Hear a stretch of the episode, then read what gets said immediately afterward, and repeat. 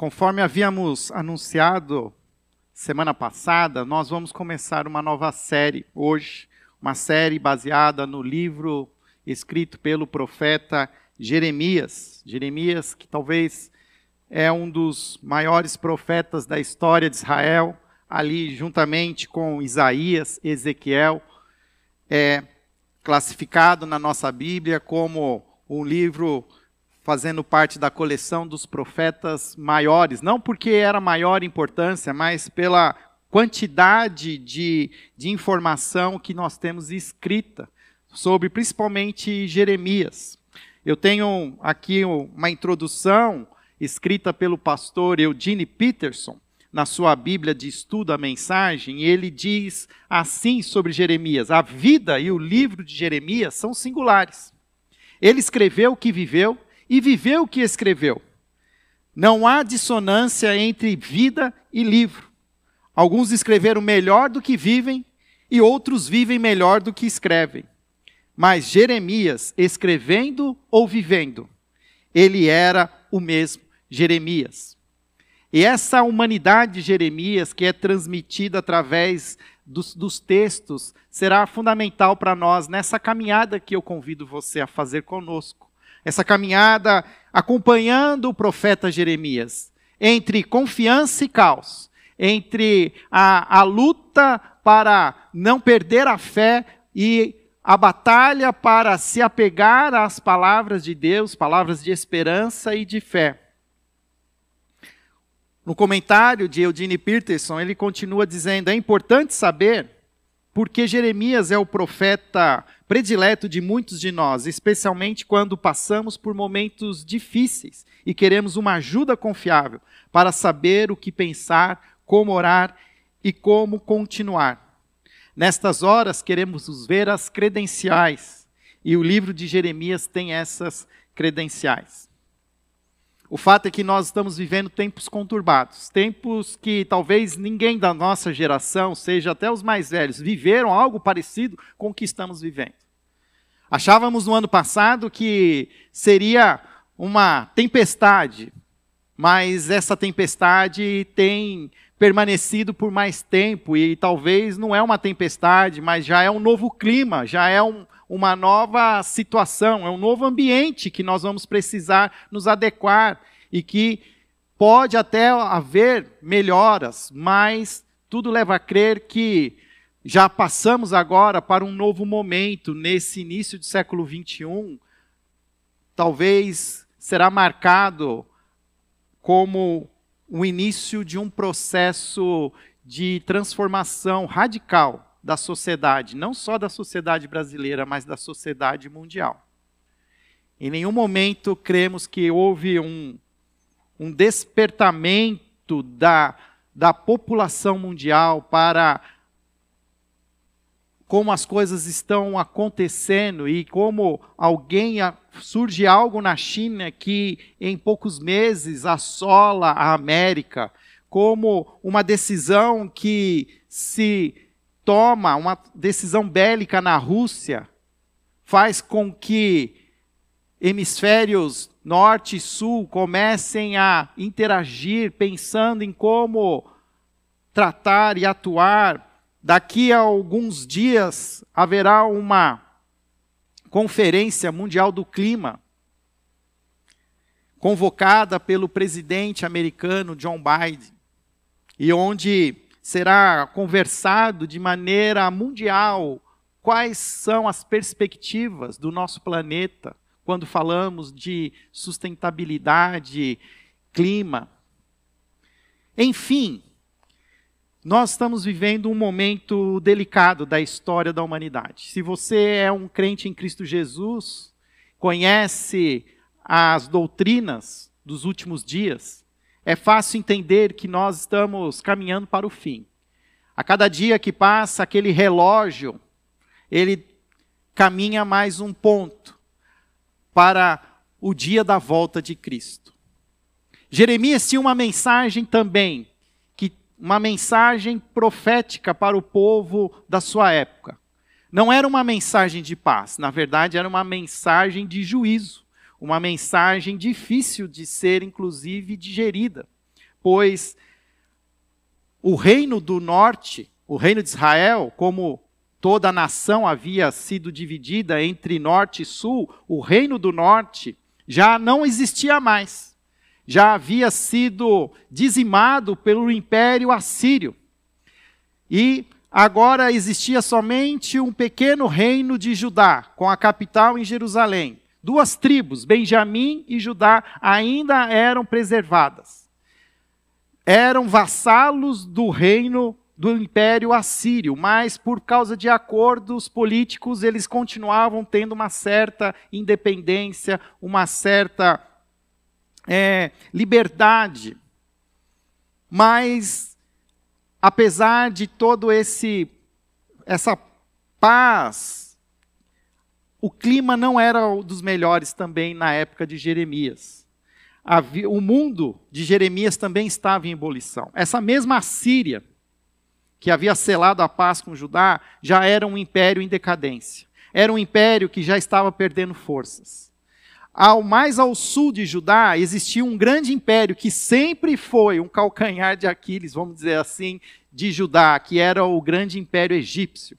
E o Egito queria agora de novo ganhar influência e estava de novo tentando assediar Judá, para que Judá se tornasse parte também do império egípcio. As forças assírias estavam perdendo forças, mas agora também começava a surgir uma nova força. Uma nova força, se a, a, a Síria ela está localizada ali onde hoje é o Iraque, a Babilônia, que era esse novo poder, estava mais ali ao lado do Irã. Ali é uma região da Pérsia. A Babilônia, com o grande imperador Nabucodonosor, estava começando a ganhar forças, estava se colocando de frente ao poder da Síria. E, come, e o reino de Judá no meio de tudo isso. Ah, começa a haver um enfrentamento de forças e Judá tentando ali se manter viva, sobreviver. E nós vamos então ver Jeremias. O que acontece quando tudo que você crê e tudo que você vive é esmagado pelas circunstâncias? Às vezes, e, o que, e quando isso acontece, qual é o efeito da catástrofe em nós? Se nós lermos Jeremias, nós vamos entender que momentos assim servem para reformular a nossa vida servem para que nós voltemos a nos reharmonizar com o próprio Deus, de ajustarmos o foco, como nós dizemos aqui, com o próprio Cristo. Momentos assim são oportunos para que nós comecemos a entender quem de fato é Deus, do jeito que Ele é, e não do jeito que talvez nós gostaríamos que Ele fosse, com a sua soberania, com a sua vontade, com os seus desejos. Qualquer pessoa que vive uma época conturbada vai procurar apoio de companheiros que já tenham passado por experiências semelhantes, querendo fazer o que estas pessoas fizeram, como sobreviveram e como estão vivas. Na busca de um companheiro que tenha passado por aflições, catástrofes e sobrevivido a estas com graça, muitos dos que procuram na Bíblia um livro de referência tem optado por Jeremias. Acolhendo-o como esse companheiro verdadeiro e honesto que revela a Deus nas épocas mais difíceis. Eu convido você a abrir o livro de Jeremias. Vamos ler essa história, essa história que une a vida do profeta e a vida do reino de Judá. Um reino que estava ameaçado, um reino que agora estava recebendo a palavra profética de Jeremias. E nós vamos ver juntos. O capítulo 1 de Jeremias é um capítulo onde nós vamos ver a, o chamado do profeta.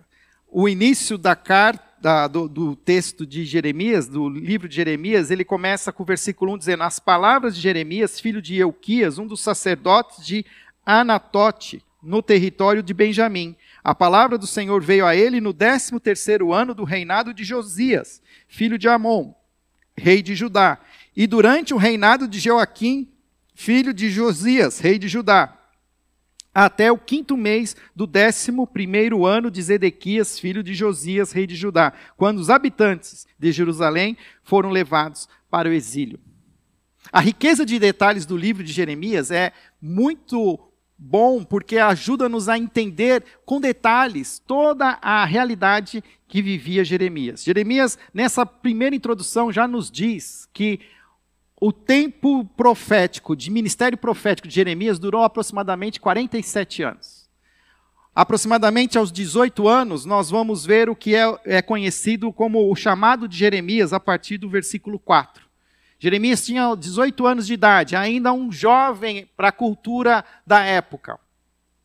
Tanto que quando Deus fala com ele, ele não se sente preparado e Deus empodera Jeremias e diz: Eu quero que você seja a minha voz. E a minha voz, a quem eu der a minha voz, eu vou cuidar, eu vou manter-te firme. E é interessante que nessa visão que Jeremias tem, no versículo 13 do capítulo 1, diz: A palavra do Senhor veio a mim pela segunda vez, dizendo: O que você vê? E eu respondi: Vejo uma panela fervendo, e ela está inclinada do norte para cá. Aqui nós vemos também toda essa, essa movimentação geopolítico. A, a, a crise geopolítica está se, está se é, aquecendo e vai chegar ao ponto da fervura. E historicamente, o que acontece? O que, que Jeremias está vendo? Ele está vendo que vai haver uma. Com o enfraquecimento da Assíria, a Babilônia começa a vir em, para enfrentar a força que ainda existe no Egito. E o Egito vem também com a sua força para tentar lutar contra a Babilônia. E no meio disso tudo está Judá. E no primeiro momento a história vai nos dizer que há uma derrota do Egito. O Egito perde a sua força. E ao perder a sua força, e nessa luta há uma primeira invasão do, desse império que vem do norte, babilônico, até Judá. E nesse momento há aquela a, é a, a história que nós conhecemos, relatada pelo próprio livro de Daniel, quando Nabucodonosor, invadindo Jerusalém, leva cativo os primeiros judeus para viver na Babilônia. E então, nessa primeira invasão, nós sabemos que Daniel foi, foi morar lá na Babilônia, mas ainda ficou-se ali uma, uma política de. na tentativa de se manter o mínimo possível de um governo ainda judeu. Mas a história vai contar que vai existir uma última invasão total e definitiva que vai assolar com Jerusalém, que vai destruir os muros de Jerusalém e vai inclusive destruir o templo que foi construído por Salomão, onde ele será todo demolido e pilhado, sendo levado todos os materiais nobres para a Babilônia. O que Jeremias vê quando ele olha essa panela fervendo é exatamente esta é, essa anunciação profética de que o juízo de Deus está chegando. O juízo de Deus vai avançar e ser derramado através dessa panela fervendo que é, está inclinada do norte para o sul. E é esse contexto que nós vamos ver agora, a primeira mensagem que Deus manda Jeremias entregar para Israel. Esta primeira mensagem, ela se encontra já no capítulo 2. Então eu vou ler com você e quero que você acompanhe do capítulo do versículo 1 ao versículo 13, nós vamos ver aqui esta primeira mensagem que Jeremias publicamente representa Deus diante do povo de Judá. Versículo 1 do capítulo 2 diz assim: A palavra do Senhor veio a mim. Vá proclamar aos ouvidos de Jerusalém. Eu me lembro da sua fidelidade quando você era jovem. Como noiva, você me amava e me seguia pelo deserto, por uma terra não semeada. Israel, meu povo, era santo para o Senhor. Os primeiros frutos da sua colheita, todos os que o devoravam, eram considerados culpados e a desgraça os alcançava, e declara o Senhor. Ouça a palavra do Senhor, ó comunidade de Jacó, todos os da clã da comunidade de Israel, assim diz o Senhor. Que falta os teus antepassados encontraram em mim para que me deixassem e se afastassem de mim? Eles seguiram ídolos sem valor, tornaram-se eles próprios sem valor. Eles não perguntaram: onde está o Senhor que nos trouxe do Egito e nos conduziu pelo deserto, por uma terra árida e cheia de covas, terra de seca e de trevas, terra pela qual ninguém passa e onde ninguém vive? Eu trouxe vocês a uma terra fértil para que comessem dos teus frutos e dos seus frutos e dos seus bons produtos. Entretanto, vocês contaminaram a minha terra, tornaram a minha herança repugnante. Os sacerdotes não perguntavam pelo Senhor, os intérpretes da lei não me conheciam, os líderes do povo se rebelaram contra mim, os profetas profetizaram em nome de Baal, seguindo deuses inúteis. Por isso eu ainda faço denúncias contra vocês, diz o Senhor, e farei denúncias contra os seus descendentes. Atravessem o mar até o litoral de Chipre e vejam, mande observadores a Quedar e reparem de perto e vejam se alguma vez aconteceu algo, alguma nação já trocou os seus deuses. E eles nem sequer são deuses, mas o meu povo trocou a sua glória por deuses inúteis. Espantem-se diante disso, ó céus, fiquem horrorizados e abismados, diz o Senhor. O meu povo cometeu dois crimes, eles me abandonaram, a mim, a fonte de água viva, e cavaram as suas próprias cisternas, cisternas rachadas que não retêm água. Nesses 13 primeiros versículos do capítulo 2, nós vamos encontrar esta primeira mensagem de Deus ao povo de Judá, a este reino de Judá, o remanescente do povo de Israel, ainda sobrevivente, ainda ali na terra prometida. Durante o ministério de, de Jeremias, cinco reis se altera, alternaram no poder. Alguns por menos de um ano, tanto que não são nem colocados aqui na descrição do início do capítulo 1. Mas esses 47 anos que durou aproximadamente o ministério de Jeremias, Deus agora o usa pela primeira vez para enviar ao povo de Israel um apelo, um clamor, um clamor de Deus buscando o seu povo novamente. Se pudéssemos escolher um título para a, a mensagem de hoje, a minha sugestão, eu diria: o apelo emocionado de Deus ao seu povo de Judá. Ao apelo emocionado de Deus, clamando para que o seu povo volte-se para ele novamente. E como é que acontece esse apelo? Como acontece esse clamor através do capítulo do início do capítulo 2? Nós vamos ver que esse apelo, ele é formado por três partes. A primeira parte, do versículo 1 ao versículo 3, nós vamos ver Deus neste apelo ao povo, ele reflete, ele ilustra a sua saudade. Você já imaginou Deus com saudade? Talvez você esteja com saudade nesses dias, saudade dos, né, dos bons momentos, saudades desse espaço aqui cheio, saudades das reuniões, dos nossos encontros. Do que você tem saudades? Todos nós temos, de alguma maneira, alguma saudade. E o que nós vamos ver no texto e que Jeremias explica é que Deus está com saudades. E ele tem saudades específicas. Olha só o que Deus tem saudade. Versículo 1, versículo, perdão, 2. Vá proclamar aos ouvidos de Jerusalém: Eu me lembro da sua fidelidade. O que significa isso? Deus tem saudades da fidelidade do seu povo. Fidelidade, em algumas outras versões, está com uma palavra afeição. Por quê? Qual é a ideia por trás do texto original? É aquela ideia da amizade, de você ter alguém com quem você tem uma afeição profunda, uma profunda amizade, que vocês estão o tempo todo é, juntos, assim, uma parceria.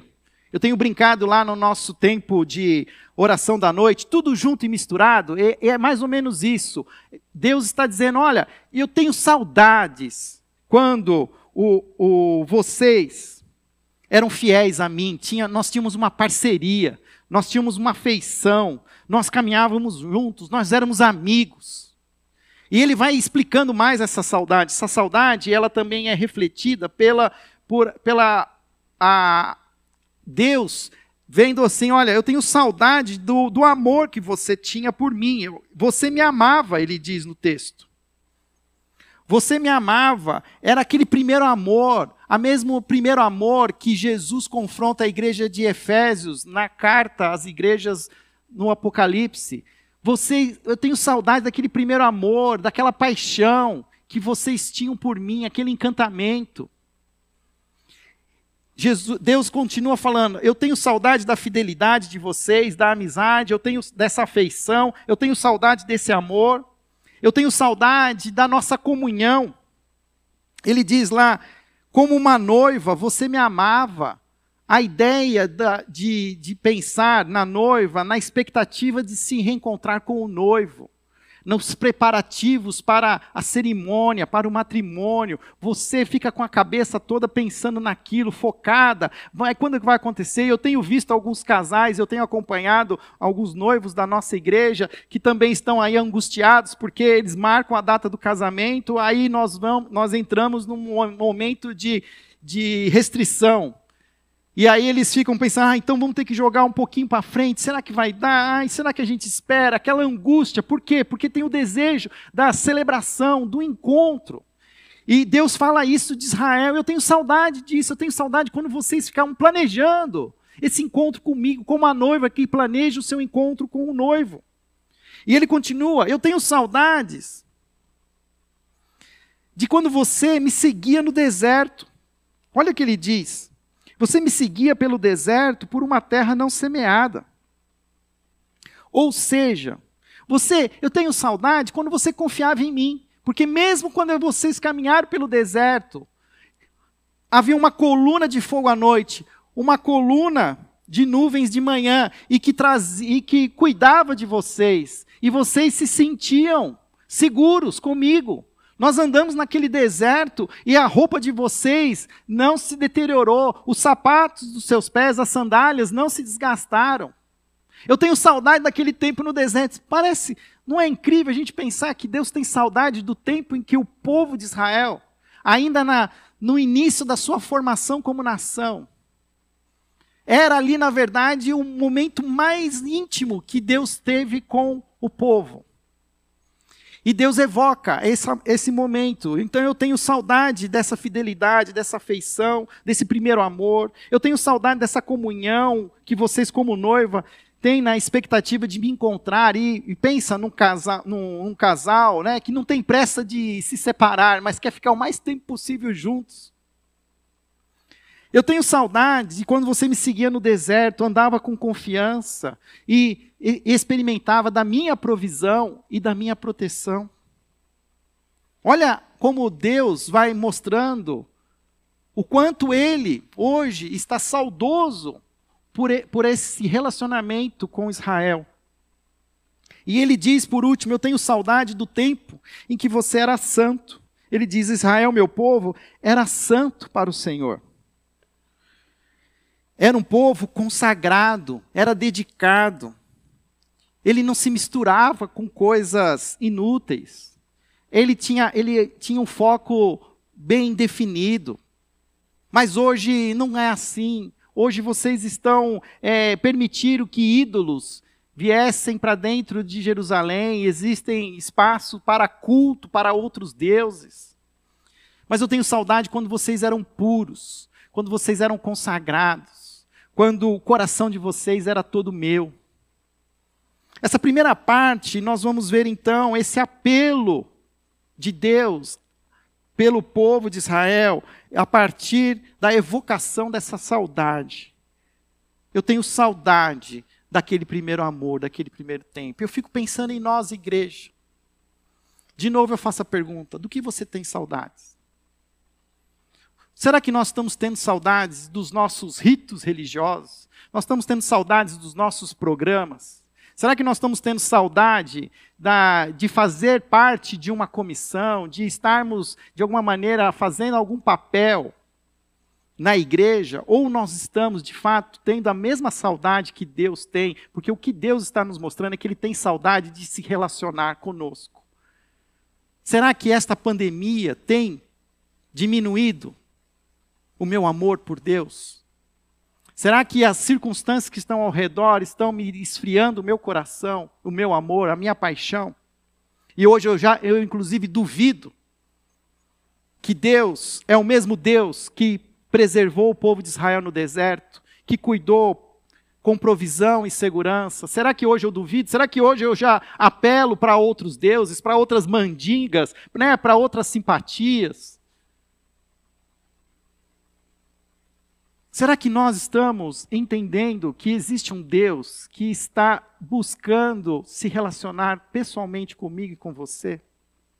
Que não é através de ritos religiosos, não é através de um culto neste lugar, mas através de um relacionamento pessoal, íntimo, diário, intenso, de dedicação, como uma noiva apaixonada anseia por ficar o tempo todo que ela puder com o seu noivo? Ou será que nós estamos nos esfriando? Nós estamos num momento agora muito peculiar que nós não podemos, inclusive, nem estarmos todos aqui se quiséssemos. Mas nós já tivemos algumas experiências de poder trazer mais pessoas para cá. E eu tenho percebido que algumas pessoas que não podem vir não estão vindo, mas eu vejo muitas pessoas que poderiam estar aqui e não vêm. E eu fico pensando, será que quando nós começarmos a voltar, nós estaremos ansiosos pelo domingo, pelo dia do Senhor, por dedicar o nosso tempo a Ele, de colocarmos como e prestar culto. Eu vejo às vezes a gente tão animado para acordar cedo, para andar de bicicleta, tão animado para fazer outras coisas. A gente chega duas horas antes na fila da vacina. Mas será que a gente tem essa mesma paixão, atitude com as coisas de Deus? Nós precisamos prestar atenção e Jeremias nos traz esse alerta. A segunda verdade, se a primeira verdade nessa mensagem de Jeremias, essa primeira mensagem ao povo, ilustra a saudade de Deus, na segunda parte, a partir do verso 4, nós vamos ver um Deus que se lamenta. É um Deus que está saudoso, mas também é um Deus que está lamentando. Um Deus que lamenta, lamenta o afastamento do povo. Versículo 4 em diante, até o versículo 7, ele diz: Ouça a palavra do Senhor, ó comunidade de Jacó, todos os clãs da comunidade de Israel. Versículo 5: Assim diz o Senhor: Que falta os seus antepassados encontraram em mim? É como se Deus estivesse dizendo para eles: Para que me deixassem e se afastassem de mim, o que, que eu fiz? Eu os deixei órfãos no Egito? Eu deixei de dar de vocês água no deserto? Vocês me pediram carne e eu enviei as cordonizes? Em algum momento eu os deixei, eu os abandonei? Eu fiz alguma coisa para que vocês não queiram mais se relacionar comigo? E Deus se lamenta. Ele se lamenta, ele se lamenta e ele traz aqui até um pouco da experiência dele com o povo. Versículo 6. Eles não perguntaram onde está o Senhor que nos trouxe do Egito e nos conduziu pelo deserto por uma terra árida e cheia de covas. Ou seja, o que, que eu fiz de errado? Vocês estavam lá presos no Egito e eu os trouxe do Egito, eu os, eu os libertei. A ideia do Egito sempre foi de opressão, de escravidão. E Deus está ali chamando o povo de Israel, o remanescente, a tribo de Judá de volta e dizendo assim: o que aconteceu?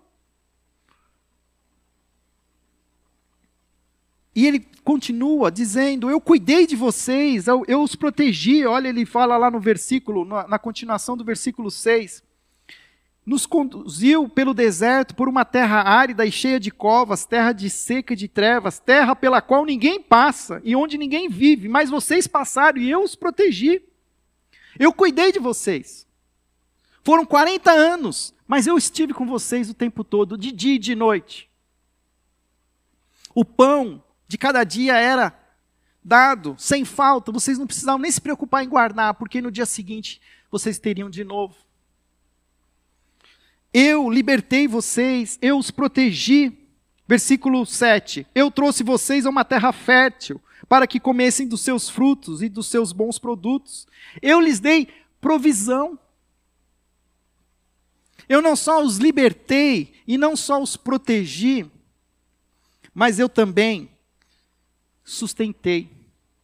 Deus lamenta o afastamento do povo depois de toda a sua obra redentora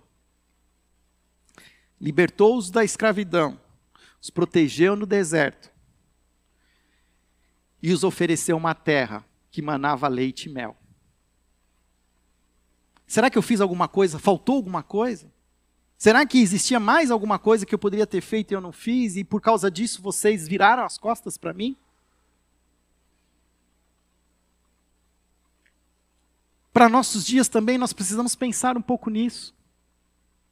O que hoje faz com que nós viremos as costas para Deus? Será que as circunstâncias que nós vivemos hoje, elas são assim tão catastróficas que nos impedem de crer e confiar plenamente nesse Deus que ao longo da história relata sua intervenção milagrosa trazendo sustento e a cada um de nós? Qual é a razão para nós deixarmos de, de nos relacionar com Deus? E muitas vezes a própria. O que acontece é que, na própria. Comparada à experiência de Israel, muitas vezes a prosperidade que Deus tem nos dado tem sido motivo para nos afastar dele. Ou seja, quantas vezes as dádivas de Deus são preferidas em detrimento do Deus das dádivas. O fato é que Israel foi, depois de passar por todo aquele sufoco no Egito, toda aquela opressão, ainda no deserto, vai sendo moldado por Deus, vai sendo preparado para viver na terra prometida. Mas após entrar na terra prometida, há uma certa prosperidade, um engrandecimento. Nós vamos ver ali o apogeu no reino de Israel, todo ele consolidado a partir do rei Davi. Mas essa prosperidade foi contaminando o coração da nação, ao ponto que eles estavam agora mais focados nas dádivas de Deus do que no próprio Deus. É como se a prosperidade, o conforto, anestesiasse o nosso coração e nós, nos, nós relaxamos e nós deixamos de nos preocupar com as circunstâncias e nós começamos a deixar a vida nos levar e a sonhar e a fazer as nossas coisas e sermos né, envolvidos pela nossa rotina, até que vem uma calamidade como uma pandemia que nos choca, nos prende em casa, ter, corta os nossos relacionamentos. E aí nós ficamos bravos, irados, os nossos negócios são fechados, a nossa possibilidade de nos reunir como igreja é, nos é impedida. E aí eu fico pensando, e o nosso Deus? O que, que Ele quer com tudo isso? Porque nós entendemos que Ele, é o, ele tem controle sobre todas as coisas. E olhando para esse texto de Jeremias, vem ao meu coração que Deus ele está enviando essas circunstâncias ruins para nos despertar, para nós reavivarmos o nosso relacionamento com Deus. Ele está como um pai que ama os seus filhos, ele está tirando o nosso conforto, para que a gente se desperte pela dor, para entender que é mais importante um relacionamento com Deus do que com as coisas de Deus. É a mesma história do pai que tinha dois filhos, que Jesus retrata através da parábola do filho pródigo. Os dois viviam na casa do pai, os dois tinham tudo o que queriam, mas um quis viver a vida do seu jeito. Estava mais preocupado em ter as coisas do pai, mas sem se relacionar com o pai. E aquele que fica em casa também não se relaciona com o pai. Ele obedece às regras do pai, ele faz tudo o que é necessário, mas o que ele quer é receber as coisas do pai. Ele não tem interesse em se relacionar com o pai. Tanto que ele fica bravo quando o mais novo vem sem, mais, sem ter mais nada, com uma mão na frente e outra atrás. Tudo que é dado ao filho mais novo, na verdade, agora por direito é do mais velho. E ele fica irado. Ele fica irado. Por quê? Porque ele está interessado nas coisas e não em se relacionar com Deus. E o próprio pai diz: Filho, você sempre esteve comigo. Tudo que eu tenho é seu. E ele sai andando e dá as costas para o pai.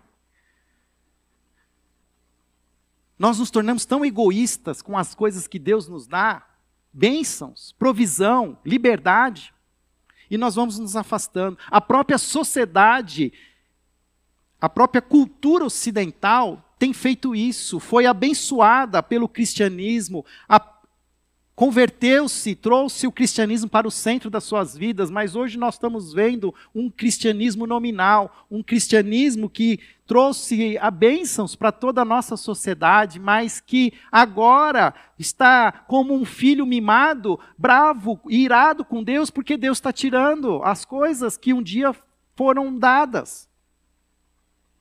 E o que Deus está nos chamando e nos despertando é: olha, vocês estão mais interessados naquilo que eu posso dar a vocês do que no meu próprio relacionamento com vocês. Faz sentido. Há um clamor. E terceiro parte, a partir do versículo 9. Então nós vamos ver, depois de Deus expressar a sua saudade, depois de Deus expressar esse lamento, então agora vem uma indignação de Deus. A partir do verso 9 até o versículo 13, nós vamos ver ali um Deus indignado. Um Deus indignado por primeiro motivo, porque o povo de Deus se tornou mais infiel do que os próprios povos pagãos. Ele faz até uma pergunta, versículo 10. Ele diz assim: Atravessem o mar até o litoral do Chipre. Vejam, mandem observadores a Quedar. Vão até os limites que vocês conhecem. Conheçam os outros povos. Mantenham observadores e, se, e reparem de perto. Vejam se alguma vez aconteceu algo assim. Alguma nação já trocou os seus deuses. E eles nem sequer são deuses. Mas o meu povo trocou a sua glória por deuses inúteis. Agora nós estamos vendo esse Deus que está indignado, depois de tudo que foi feito. Eu nunca vi nenhuma nação pagã trocar de deuses. Nós temos um missionário, um casal de missionários na Tailândia. Tailândia é considerado o maior país budista do mundo. E eles se orgulham por ser uma nação milenar, que nunca foi invadida e, e de alguma maneira, é, foi é, dominada por algum outro império. Então eles mantêm lá suas tradições milenares e o budismo é uma tradição milenar, passa de, de filho para pai há milênios de anos. E nunca, nunca você viu alguém trocando de religião. Eles mantêm-se fiéis. E o que nós temos visto é que o povo de Deus, ele tem trocado o Deus verdadeiro por deuses falsos. Você e eu já deve ter ouvido até histórias de pessoas que eram crentes em Cristo Jesus e que agora estão vivendo vidas, abrindo corações para misticismos, para idolatrias, feitiçarias, macumba, se envolvendo com forças ocultas, com magia se envolvendo com esses deuses falsos. E Deus aqui, ele lamenta, ele lamenta, eu nunca vi. E aí a gente às vezes vê alguns exercícios, vê as pessoas que se sacrificam, caminham dezenas de quilômetros para se encontrar com seus deuses, com os seus ídolos. Fazem aquelas romarias pelas estradas, caminham de joelhos subindo escadas, fazem tudo que podem por aquelas imagens. E eles nos envergonham, porque nós, os que conhecemos o Deus vivo, não estamos nos empenhando. Nós não somos hoje é, exemplo de devoção ao Senhor. Nós não estamos hoje clamando ao Senhor, pedindo a Ele que nos dê condições para prestarmos culto a Ele. Nós estamos até nos confortáveis assistindo, né, agora aos nossos cultos de pijama. Quando imaginou que a gente podia fazer isso? Tem o seu conforto, tem a sua, o seu, o seu lugar, mas isso devia ser uma exceção, não uma regra. Sair, se expor, viver Cristo em lugares onde Cristo não existe.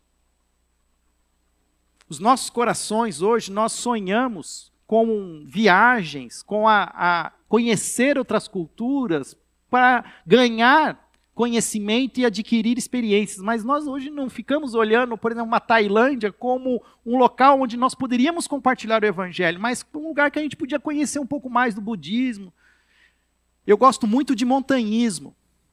E eu tenho acompanhado agora algumas expedições brasileiras que estão a caminho do cume do Everest. Nesse momento do hemisfério norte, na primavera, é o melhor momento para se chegar ao cume do Everest. E é interessante ver ah, os ocidentais caminhando ali pelas trilhas do Nepal e tendo ali todas aquelas aqueles templos budistas, aqueles monumentos, aquelas construções dedicadas ali à cultura local. E eu vou olhando aqueles alpinistas, muitos deles formados numa cultura cristã, eles vão se simpatizando e você vai vendo os relatos, ó, oh, participamos agora aqui de um cerimonial com um iluminado aqui que nos, né, nos apresentou umas palavras e nos trouxe é, um, uma bênção para a gente subir a montanha.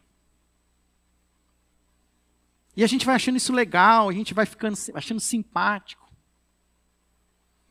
E nós devíamos estar assim, buscando aquilo que Deus tem saudade. Assim, não, eu sou diferente, eu não sou isso, eu não dependo disso. Eu não dependo de, de rituais, eu não dependo de, de, de um passe. Eu não dependo de um movimento espiritual, eu, eu sou um filho de Deus, eu sou um filho amado de Deus, salvo em Cristo Jesus. Tudo que eu preciso para viver a vida cristã já existe em mim. E é isso que eu preciso viver. E Deus se lamenta. E por último, ele faz, então, talvez é a parte mais conhecida. O meu povo cometeu dois crimes. Eles me abandonaram a mim, a fonte da água viva, e cavaram suas próprias cisternas, cisternas rachadas, que não retêm água. O lamento de Deus é um lamento de um Deus que se expõe, que se diz assim: Eu sou a fonte da água viva, da satisfação plena. Vocês já até beberam de mim, mas agora vocês preferiram ficar cavando poços para recolher uma água que não sabe se vai ter que pode ter num momento e pode não ter no outro. E às vezes, quando tem, quando vocês querem captar essa água, captam através de cisternas, de, de buracos rachados que não retém essa água. Então, é, é inútil. Vocês têm até se cansado, buscado fontes. E, e essas fontes são fontes que, além de serem limitadas, são escassas e acabam. Quando eu sou a fonte da vida eterna, eu tenho rios de água viva. A mesma história que Jesus compartilha com a mulher samaritana. Se você soubesse quem eu sou, me pediria água e eu lhe daria a água viva. Jesus fala com a mulher samaritana: quem beber desta água terá sede outra vez.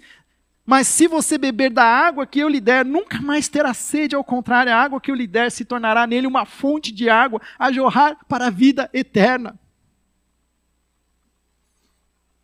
Mas aí a gente termina esse culto, essa transmissão, a gente volta para as nossas fontes, de as nossas cisternas rachadas, que satisfazem ali, mas nos faz, faz com que a gente entre em ciclos viciosos, quando Deus está nos chamando de volta. Olha, para de querer só ser abençoado, mas aprenda a viver de mim. O que você precisa não é das minhas bênçãos, você precisa é de mim. E nós sabemos hoje, revelado está plenamente, a, que Jesus é a imagem invisível do Deus. É a imagem visível do Deus invisível. Em Jesus está toda essa fonte da água viva. Ele quer que nós nos voltemos de volta para Cristo. Diante desse sofrimento que a gente tem vivido e todas essas circunstâncias difíceis, é, a gente se, se abala e até pergunta: por que Deus? Por quê? E o que Jeremias tem me ensinado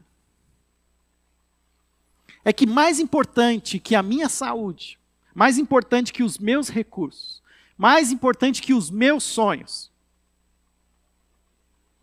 é o meu relacionamento com Deus. E se tiver, e se Deus tiver que me tirar a minha saúde, para que eu me volte a Ele, Ele vai tirar. Se eu tiver que perder todas as minhas condições financeiras, e se é isso que precisa para que eu me volte para Cristo, Ele vai fazer isso. Olha o apelo que ele faz no versículo 9. Por isso eu ainda faço denúncias contra vocês, diz o Senhor e farei denúncias contra os seus descendentes. Deus não vai desistir do seu povo. Deus fez uma aliança e Deus não quebra suas alianças. Nós quebramos a nossa aliança com Deus.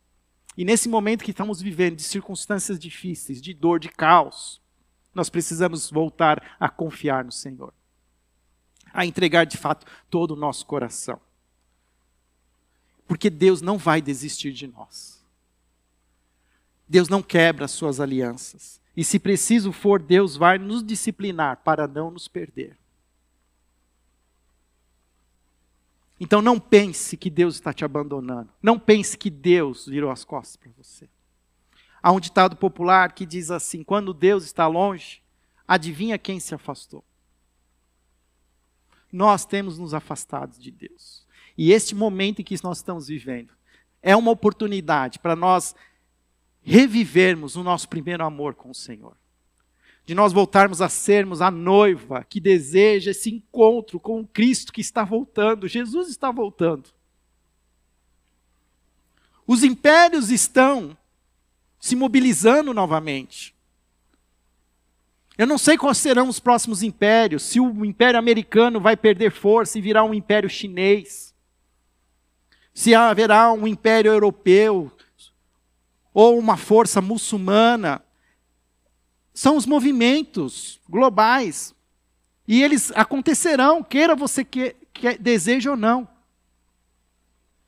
Mas o fato é que ao fim, ao fim de tudo, o que Deus deseja é que os nossos corações se voltem para Ele. Por isso eu ainda faço denúncias contra vocês, diz o Senhor, e farei essas denúncias contra os seus descendentes. Meu desafio hoje para você, nós estamos concluindo essa mensagem.